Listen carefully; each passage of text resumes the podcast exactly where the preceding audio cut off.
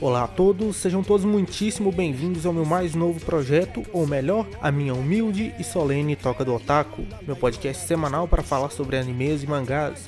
Eu me chamo Nathan Cordeiro e no episódio dessa semana falaremos um pouco sobre Death Parade. Mas antes, só um aviso: eu tô gravando essa introdução aqui depois de eu ter gravado o podcast, e se no início eu parecer um pouco tímido ou mecânico, é por simples falta de experiência, eu garanto que com o tempo melhora.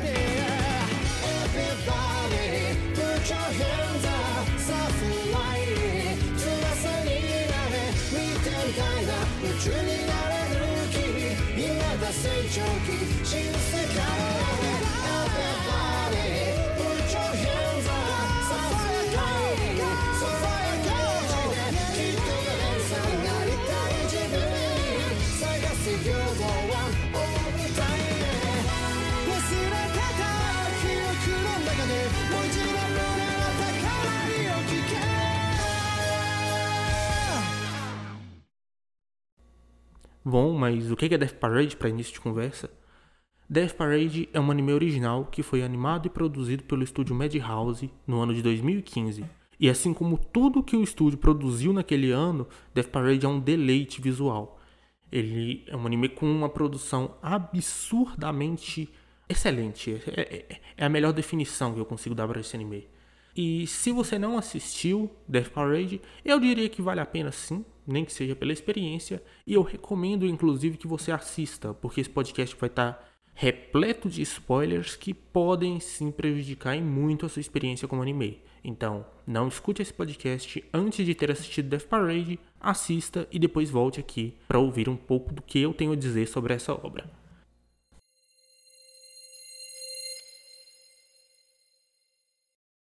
E pois bem, se você continua até aqui, eu realmente espero que você tenha assistido Death Parade não tenha aqui só de gracinha, sabe? E tá, sobre o que é o anime?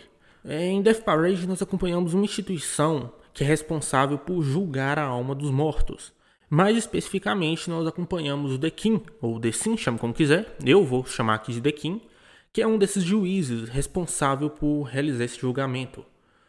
O The King, ele julga a alma dos mortos da seguinte maneira: quando as pessoas morrem, elas são enviadas para esse local, que é uma espécie de purgatório, que se manifesta, na verdade, na forma de um bar, e elas chegam até lá com parte das suas memórias apagadas, porque tem todo um departamento nessa instituição que é mostrado mais para frente, que é responsável justamente por compactar, por selecionar as memórias daqueles que morreram, apagar algumas memórias, principalmente memórias relacionadas ao momento da morte, porque a ideia é que as pessoas cheguem nesse local justamente achando que ainda estão vivas.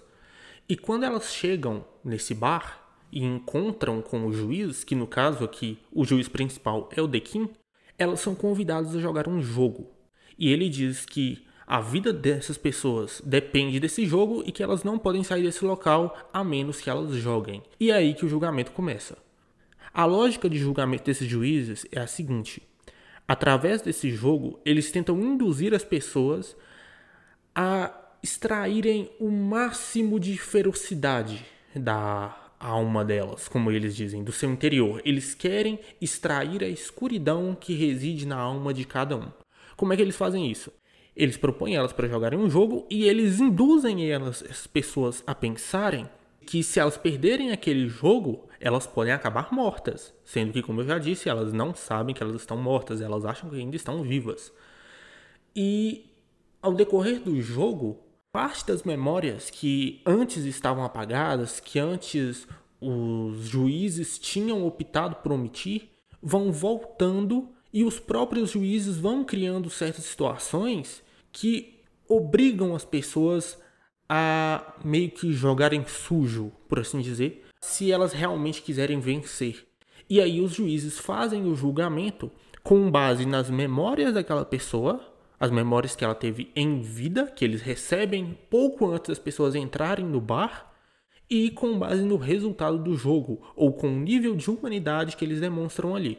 Essa é a premissa básica de Death Parade. A gente acompanha o The King, acompanha uma personagem que é introduzida já no final do segundo do primeiro episódio, perdão, que é a Tifuyu, mais para frente, de início ela não tem nome, e mais para frente a gente descobre que ela se chama Tifuyu. Só um minuto, eu vou conferir aqui que Agora eu acabei esquecendo o nome do personagem.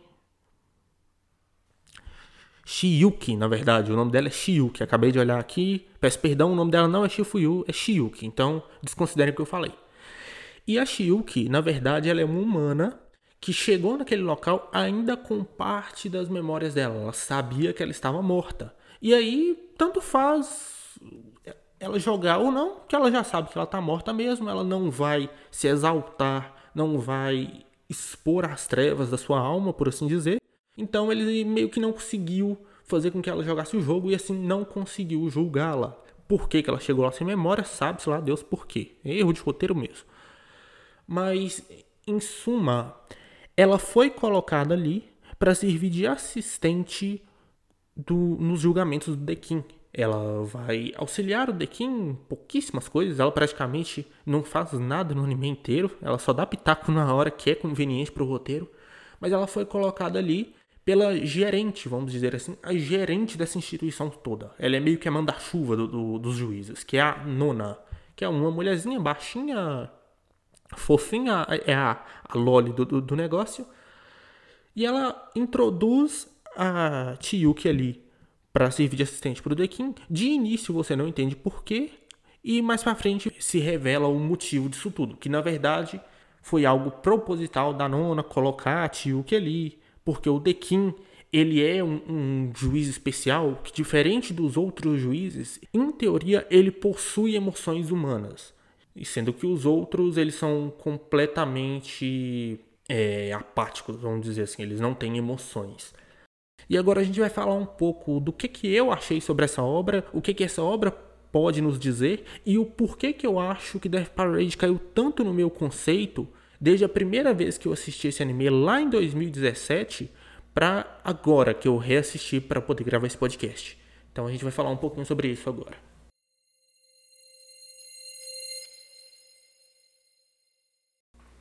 Death Parade como um todo pode meio que ser dividido em três núcleos para facilitar aqui a nossa análise. O primeiro núcleo é justamente o Dekin e a evolução dele como juiz. O segundo núcleo é essa instituição é responsável por julgar os mortos como um todo e o que que ela representa no status quo da obra como um todo. E o terceiro ponto são justamente os julgamentos separados. Cada julgamento ali, que geralmente são julgamentos episódicos, que podem ser considerados como o terceiro núcleo da obra. No primeiro núcleo, que é o núcleo do Dekin, como ele é apresentado, como ele é desenvolvido ao decorrer da obra, primeiro a gente tem que pontuar uma coisa bem interessante ali que é apresentado, que é o seguinte: uma das primeiras coisas que a gente descobre em Death Parade é que os juízes, em teoria, não têm emoções humanas e que o Dekin ele foi um juiz especial criado pela Nona justamente para conter essas emoções humanas dentro de si, meio que emoções adormecidas dentro dele e que a Tiuki foi justamente colocada ali como um ponto de oposição àquilo tudo. Ela foi colocada ali para servir como oposição ao status quo daquele mundo. Ela se questiona, não, peraí, isso aqui que vocês estão fazendo é realmente o certo? E com a presença dela ali, essas emoções vão florescendo dentro do Dekin. E por que, que isso é interessante ressaltar? Simplesmente porque não faz muito sentido, da forma com que eles colocaram. O Dekin, que era para ser o juiz que em teoria teria essas emoções, é a pessoa mais inexpressiva dali. Todo mundo tem uma personalidade forte, todo mundo demonstra emoções, menos o Dekin. O cara de cabelo vermelho lá, o outro juiz que aparece, acho que no episódio 5 ou 6, que é o Ginty, o cara é todo esquentadinho, ele mostra um pouco de sadismo, ele tem, ele fica irritado, ele tem um monte de emoções. A própria Nona, ela fica dando aqueles sorrisinhos maroto dela, ela ela se rebelou contra o sistema. Se ela fosse simplesmente uma marionete, como eles dizem, ela não teria feito isso. A iniciativa partiu dela. Então isso demonstra uma emoção, uma emoção de insatisfação, ou mesmo de curiosidade pela mudança.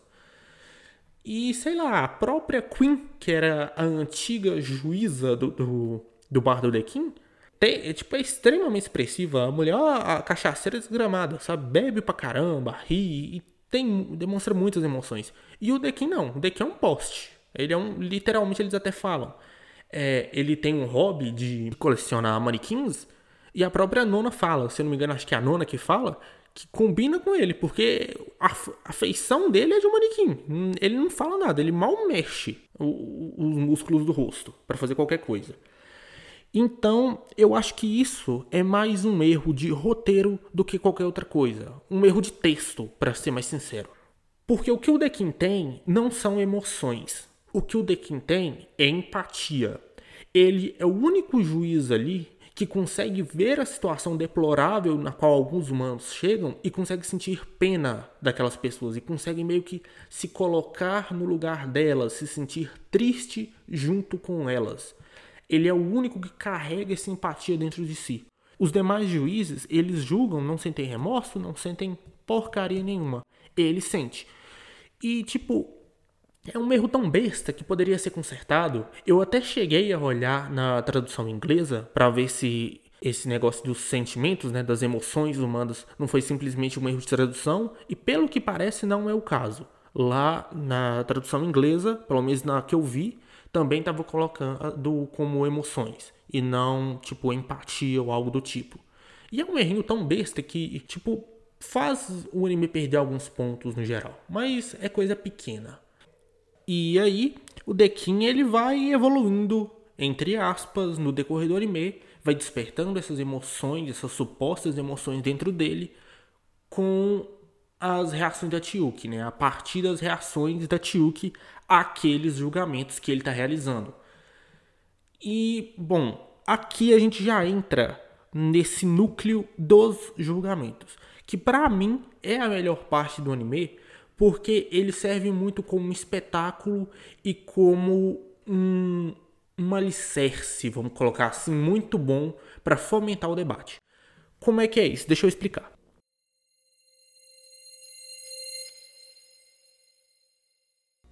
A parte do espetáculo é a parte mais simples de explicar. Espetáculo tanto no sentido de espetáculo visual, porque como eu já falei, a produção do anime é estupenda. Assim, se tem uma coisa que eu não posso reclamar é da produção de Death Parade no geral. Animação, direção, direção de som. Tipo, é uma produção muito, muito, muito boa. Muito boa de verdade. E a outra parte do espetáculo é que justamente como esses julgamentos eles são episódicos, eles são pequenas narrativas ali independentes e separadas umas das outras, vamos colocar assim, é como se fosse uma pequena narrativa, uma pequena traminha ali que te mantém entretido durante um tempo. Você quer saber como que aquilo ali vai terminar. Então é meio que algo curtinho que a gente assiste e fica entretido durante esse tempo.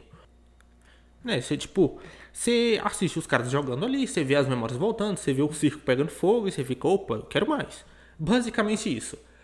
Os jogos poderiam ser um pouquinho melhores, eu acho que tipo, são jogos simples e todos têm meio que o mesmo plot twist, que é meio que é, esse jogo aqui tá ligado com alguma parte do seu corpo. Esse anime ele realmente carecia de um pouco mais de diversidade nessa parte. Poderia ser bem mais interessante se eles tivessem caprichado um pouco mais nisso aí. Acaba sendo bem repetitivo. Mas por que que eu falo que esse anime é um bom alicerce pro debate? Um, do, um dos meus maiores problemas com esse anime é a falta de critérios ou a falta da clareza desses critérios. Em momento algum, os juízes explicam como que eles estão julgando, com base em que. Por exemplo, suponhamos que eu esteja sendo processado na justiça por, sei lá, é, clonar cartão de chinês para vender na Austrália, por exemplo. Se eu estou sendo processado o juiz que vai analisar o meu caso e vai definir se eu sou culpado ou inocente, o, meu advogado de defesa, o advogado de acusação, seja lá como é que funciona, eles vão montar tudo isso, eles vão articular todo esse processo jurídico em cima de uma série de leis que estão descritas na nossa Constituição Federal. A Constituição Federal Brasileira, que você pode abrir aí no seu computador e ler todas essas leis tranquilo. Você não precisa ser advogado, você não precisa ser nada. Joga na internet, abriu, leu, tranquilo. é algo transmitido com clareza. Você sabe com base em que você está sendo julgado. Se lá está escrito que homicídio é passível de pena de sei lá quantos anos de cadeia, eu sei que eu vou, se eu matar alguém, eu vou ser punido com tantos anos de cadeia. E aí vai variar de caso para caso, de situação para situação, mas mesmo assim são situações, são escolhas morais que eles tomam, que esses juízes fazem, baseados nesses critérios, que no caso são as leis. Em Death Parade, em momento nenhum eles citam esses critérios. Por exemplo, no episódio 4, a gente tem aquela mulher, aquela mãe de família que foi condenada a ter sua alma tirada no vazio e tudo mais. E, tipo, eles simplesmente mostram, ó, fulano aqui foi pro céu, fulano aqui foi, para foi pro inferno. Eles não falam o porquê. Em momento algum, o anime fala o porquê daquilo tudo. A gente não sabe se é porque, sei lá, ela se desesperou quando ela viu que ela, ia perder, que ela podia perder no jogo e acabou agredindo o menino ali em frente à máquina de arcade a gente não sabe se, sei lá, no momento final, quando ela descobriu que ela já estava morta, ao invés de pensar na felicidade da família dela, ela pensou na própria felicidade através dos filhos dela. Ela pensou, pô, eu sofri tanto nessa vida, agora que eu cheguei aqui para ser feliz, eu tô indo pro inferno? Pô, não é justo, né? Eu tô morrendo. Caramba. Cadê meu seguro de vida? Pode trazer lá. é basicamente isso, sabe? Eles não deixam claro, eles não deixam nada claro do que as coisas acontecem. O anime ele não está preocupado em expor esses critérios e ele não está preocupado em te passar mensagem nenhuma sobre isso, nenhuma. Eu acho que a única coisa que eu tirei assim de lição que o anime que eu senti que talvez o anime quisesse me passar é que o suicídio não compensa. Ele bateu nessa tecla duas vezes, a última inclusive foi bem catártica, então foi a única coisa assim que eu consegui tirar daquele anime e que eu falei, não, isso aqui realmente eu acho que ele quis me dizer. De resto, a pessoa pode até tirar um, um significado ou outro, mas eu te dou a completa certeza que não era a intenção do anime te transmitir isso. Porque realmente, eles simplesmente julgam, mostram o resultado, não mostram os critérios, não dizem nada a respeito e tá tudo bem.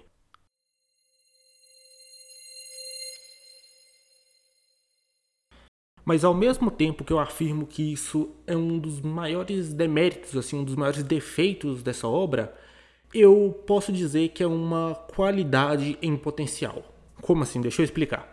Quando eu terminei de, de ver Death Parade, eu entrei em alguns fóruns, eu fui pesquisar na internet, ver o que, que o pessoal estava falando, ver o que, que as pessoas achavam a respeito desses julgamentos. E o que eu me deparei foi com várias discussões a respeito desses julgamentos, se eles estavam certos, se eles estavam errados, pessoas expondo pontos de vista, pessoas expondo as opiniões dela, do porquê que elas achavam que aquilo ele estava certo, aquilo ele estava errado.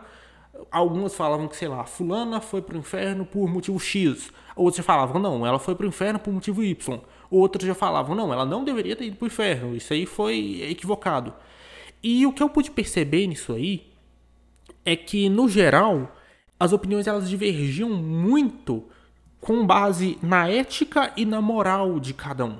E aqui eu vou ter que explicar um pouquinho o que é ética, o que é moral, como uma se difere da outra, para poder dar continuidade a essa minha linha de raciocínio. Pois bem, explicando bem por alto, até porque eu não sou nenhum especialista, só para vocês terem uma noção, ética é mais ou menos a capacidade de reflexão pessoal de cada um e os valores pessoais de cada um. Quando eu passo na rua e vejo um mendigo pedindo comida, eu posso refletir comigo mesmo. Tá, é bom eu ajudar esse mendigo? Eu, tipo, eu devo ajudar ele? Eu tenho condições? É algo bom?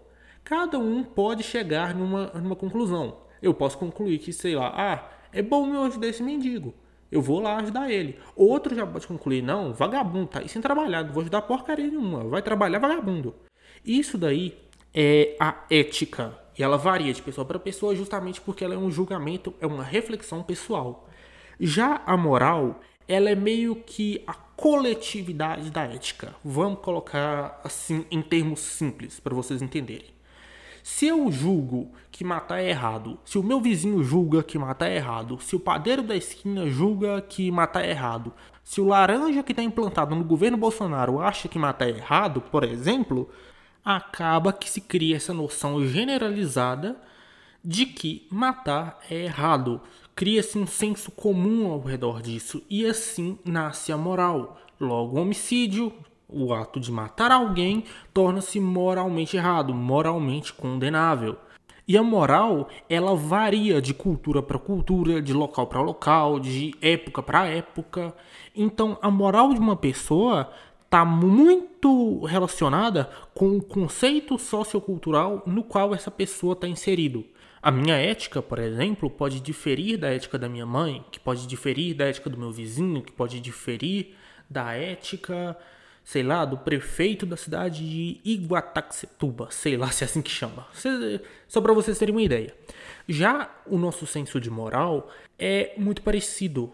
O, nós todos estamos inseridos em um contexto sociocultural parecido, então nós compartilhamos de uma mesma moral, ou pelo menos de uma moral muito parecida, que difere pouco de acordo com a cultura de cada um mesmo. Difere da religião, que difere da nacionalidade, que difere, sei lá, dos costumes e por aí vai. Aqui no Brasil, por exemplo, é moralmente condenável um homem se casar com mais de uma mulher. Bigamia, poligamia, seja o que for, é moralmente condenável. Enquanto em um país como, sei lá, a Arábia Saudita, não. Um homem pode se casar com quantas mulheres ele quiser, contanto que ele tenha condições financeiras de bancar essas mulheres. Então, algo que é moralmente condenável aqui pode não ser moralmente condenável em outro lugar do mundo, com outra cultura, outros costumes, outras religiões e por aí vai. E isso é interessante porque esse conceito de moral influencia muito no, na justiça e no que nós achamos e consideramos justo. Por exemplo, essas leis que eu falei que regem a justiça brasileira, elas são formadas com base na moral do nosso povo. Eu tenho certeza que, tipo, a lei que provê punição a um homicida foi criada em grande parte porque a nossa sociedade considera moralmente errado alguém ir lá e matar o outro. Se todo mundo falasse, ah não, matar tá de boa, haveria uma grande possibilidade de nem ter uma lei que punisse isso, entende? Então, as leis de um local, da mesma forma com que a sociedade interpreta a justiça, aquilo que as pessoas consideram como justo, está extremamente correlacionado com a moral desse local. Então, é por isso que eu digo que Death Parade pode ser um bom alicerce, um bom fomentador de debates porque Death Parade, ele não explica nada. Ele simplesmente mostra o joguinho, ah, mostra o contexto que aquelas pessoas estavam inseridas. Ah, essa daqui fez isso aqui na vida, essa daqui fez isso. No, o jogo deu esse, aqui, esse resultado aqui. Então, essa aqui foi pro inferno, essa aqui foi pro céu, né? No caso, uma foi atirada ao vazio e a outra vai reencarnar. Eles não explicam isso, eles não falam nada. Quando eles falam, eles geralmente falam merda. Então, o que serve mesmo é para as pessoas assistirem aquilo ali e se questionarem: peraí, tá certo isso aí? Esse julgamento dele tá certo segundo a minha ótica, segundo a minha ética, segundo a minha moral? Pô, eu acho que tá certo, por isso, por isso, por isso. Pô, não, eu acho que tá errado, por isso, por isso, por isso. E aí que gera esse debate. Os debates, eles na maioria das vezes tendem a ser mais interessantes que o julgamento em si. Isso é que é o engraçado. Porque a melhor parte do anime, pelo menos para mim, não tá no anime em si, mas o que se sucede dele, que são justamente esses debates que ele gera. Então, o Death Parade perfeito para mim, o anime ideal de Death Parade seria um anime que eles caprichassem um pouquinho mais no espetáculo dos jogos, que fosse um pouco mais interessante, criassem plot twists diferentes para os jogos, para deixar as situações um pouco mais interessantes, sei lá e que fosse simplesmente isso, mostrar casos episódicos, julgamentos episódicos e não falar muita coisa mesmo, tipo, ah, julgamos esse cara aqui, esse aqui vai pro inferno, esse aqui vai pro pro céu, sei lá. Eu não vou explicar o porquê, vocês que debatam. Eu acho que se fosse assim, sinceramente seria mais interessante, porque os debates que são gerados por esse anime são muito mais interessantes que o anime em si. E se fosse dessa forma, com apenas julgamentos episódicos para fomentar o debate, seria um anime muito melhor, na minha opinião. Porque da forma com que é feito, da forma com que Death Parade é, ele tem esses julgamentos que são relativamente interessantes, tem seus defeitos, mas pelo menos servem para fomentar esse, essa discussão, essa reflexão, como eu estou dizendo. E ele tem todos esses outros núcleos que eu falei. O núcleo da instituição, o núcleo do desenvolvimento do Dequim, tem umas outras, uns outros personagens ali que orbitam a trama que também aparecem, mas todos eles são muito fracos, muito mal construídos. E voltando ao desenvolvimento do Dequim, por exemplo, quando a Shuka ela começa a ver a forma com que aqueles jogos são feitos, da forma com que o julgamento se procede, ela começa a ficar revoltada. Porque ela fala, pô, mas por quê? Por que, que vocês estão colocando essas pessoas aqui para jogar esse jogo, sendo que vocês sabem que elas vão ficar irritadas? Vocês não estão tirando trevas nenhuma dentro da alma delas. Vocês não estão tirando a escuridão de dentro delas. Vocês estão simplesmente fazendo com que elas fiquem agressivas. O que é verdade. Porque os seres humanos, assim como qualquer outro animal no meio ambiente, ele tem a propensão a ficar mais hostil quando ele é exposto a uma situação extrema, a uma situação de perigo iminente. E ali as pessoas elas acham que se elas perderem o jogo, elas vão morrer. Elas são induzidas a pensarem aquilo. Então, quando os juízes deixam entender que, ó, oh, você vai jogar isso aqui, mas se der alguma merda nesse jogo, você tá ferrado, hein? Abre o olho. E aí eles mesmos manipulam aquilo ali para que, que dê merda, as pessoas ficam hostis mesmo, elas ficam desesperadas, elas pensam, pô, eu vou morrer. E aí levam elas a, a, situações extremas e a tomarem atitudes extremas também. Então, eles meio que se prendem a isso, meio que com aquela ideia de que o meio não nos influencia, de que se a pessoa ela tá fazendo aquilo ali, se ela tá sendo maligna, se ela tá tomando uma atitude errada, é porque ela é daquela forma realmente. E não porque a situação exigiu aquilo dela, de certa forma. Da mesma forma com a própria mulher do episódio 4, voltando a, a, a ressaltar ela aqui, a mulher, ela teve uma vida infeliz. Tipo, a mulher foi, ficou grávida muito nova, o marido batia nela, ela teve várias outras relações justamente para tentar sustentar os filhos. Todas elas foram relações abusivas. Vários dos maridos dela batiam nela. Então ela precisou realmente se posicionar de uma forma um pouco mais hostil para com o mundo para conseguir sobreviver, para conseguir sustentar a família dela. E aí chega na hora, quando ela tem aquele impulso de, de esmagar a cabeça do moleque contra a tela do arcade, eles simplesmente julgam tudo aquilo e esquecem da vida que ela levou antes daquilo ali, do porquê que ela pode ter se tornado uma pessoa tão mesquinha, entre aspas. Será que tem explicação?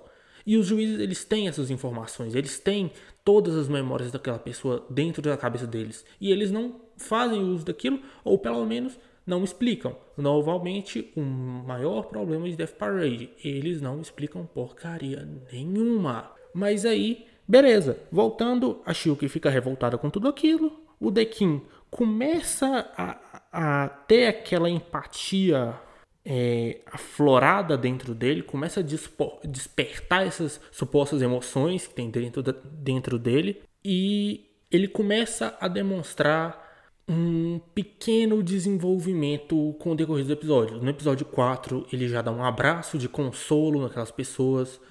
No episódio 9, ele já fica praticamente paralisado ali, em choque, numa cena que eu acho até meio cômica. O moleque esfaqueando a, a, a, as fichas do outro ali, a, menina gritando pra caramba, o outro jorrando sangue, e o daquilo parado com aquela cara de, de, de, quem tomou um choque mesmo, de quem. aquela cara estranha dele. É muito esquisito.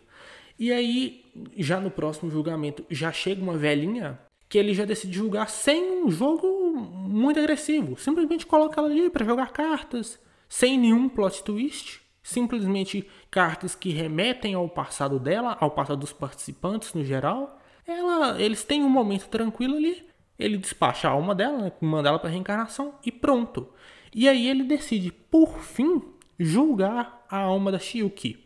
Que a Shiuki, ela já descobriu que ela é uma humana, que, que ela chegou ali com as memórias dela, e aí eles apagaram as memórias dela e colocaram ela ali para trabalhar como assistente do Dekin. Ela já descobriu isso. E o tempo dela naquele local está acabando, porque como ela é uma humana, ela não pode ficar ali naquela, naquele plano por muito tempo. Então o Dekin finalmente decide julgar ela e é um julgamento um tanto estranho, porque ele é visualmente muito bonito. Novamente, ele é um julgamento lindo, lindo, lindo. Para muitas pessoas, inclusive até para mim foi um pouco, ele é muito catártico, mas ao mesmo tempo é um julgamento vazio. Ele é vazio em essência, ele é vazio em significado. Ele tenta passar alguns simbolismos, como o simbolismo do sorriso, os que a boneca, a, a menina, a Chavo, né, a personagem do livro, ela sorria para passar os sentimentos e a Shiuki, quando ela chora, ela ri ao mesmo tempo. Eles tentam passar algum simbolismo, mas são geralmente simbolismos vazios, que não chegam nem a ser simbolismos de fato. É simplesmente um, um jogo de sinais que eles colocam ali. E no fim, depois de tudo aquilo, é quando o Dekin ele tem a catarse máxima para ele, que ele quando ele vê a situação que a Shiuki se encontra, que ela ela percebe que ela tá morta, ela percebe que a mãe dela tá sofrendo por aquilo e que ela quer voltar, o Dekin se coloca no lugar dela e ele tem um ataque de, de choro. Ele começa a chorar, ele começa a gritar, ele realmente ele fica extremamente triste com a situação dela. E, tipo, é uma cena linda, novamente, mas é vazia. Não significa nada. No fim das contas, ele leva ela para reencarnar, eles têm uma conversa. Ela fica satisfeita, fica feliz do nada, literalmente do nada. Um momento atrás ela tava chorando, tava esperneando, tava gritando, querendo voltar. Agora ela tá, ah, satisfeita, ah, não tem problema não, vou reencarnar aqui, tchau pra você, foi bom enquanto durou, bye bye. E ele fica lá.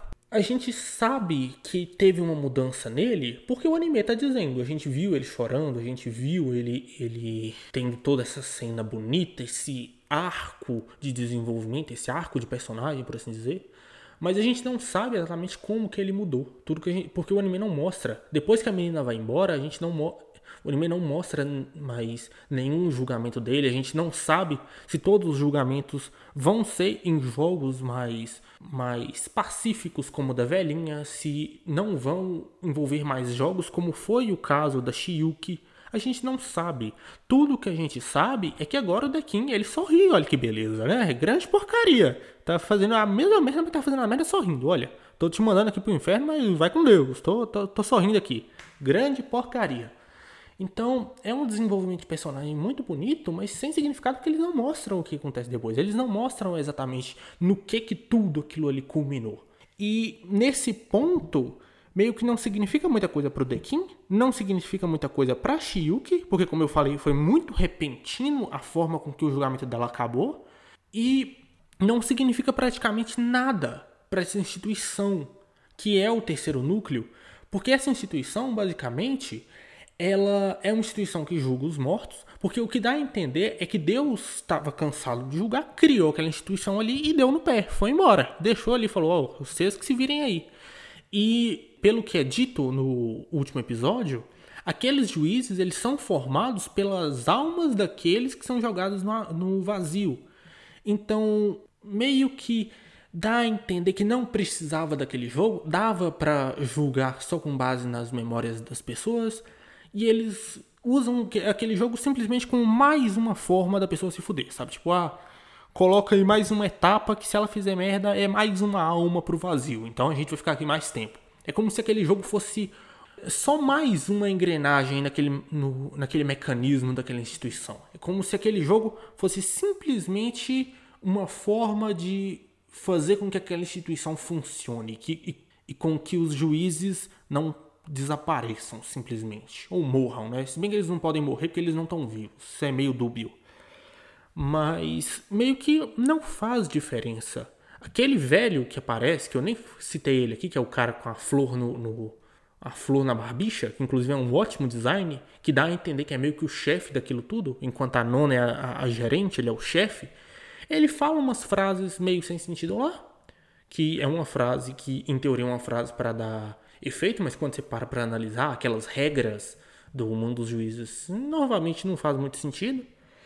E a instituição fica da mesma forma. A nona quis se revoltar, criou o Dequim, colocou a Tilk lá do lado dele, para ele despertar essa empatia, despertar essas emoções.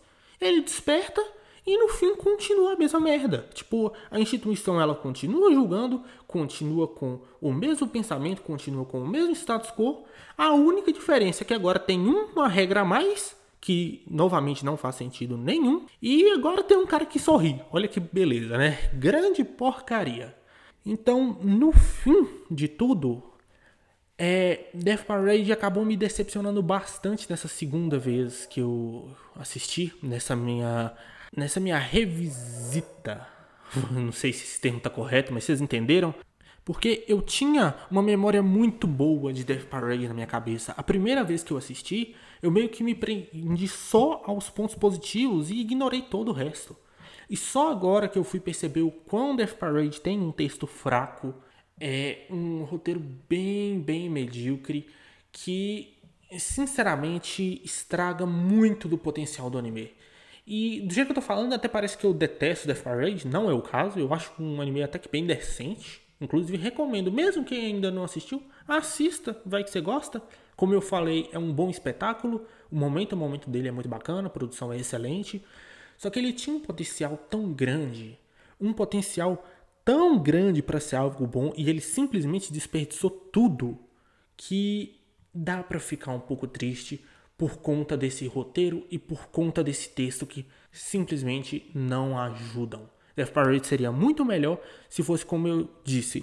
Coloca julgamentos episódicos, faz o espetáculo acontecer, cria jogos interessantes e deixe que o debate corra solto. Seria muito melhor assim, apesar de que ainda não é um anime totalmente ruim.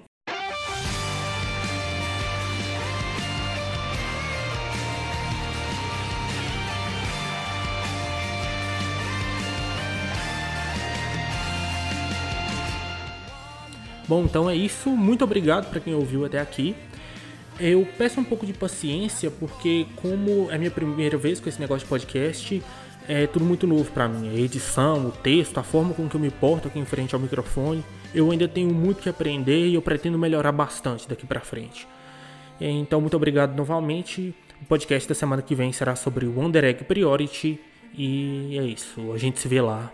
Valeu.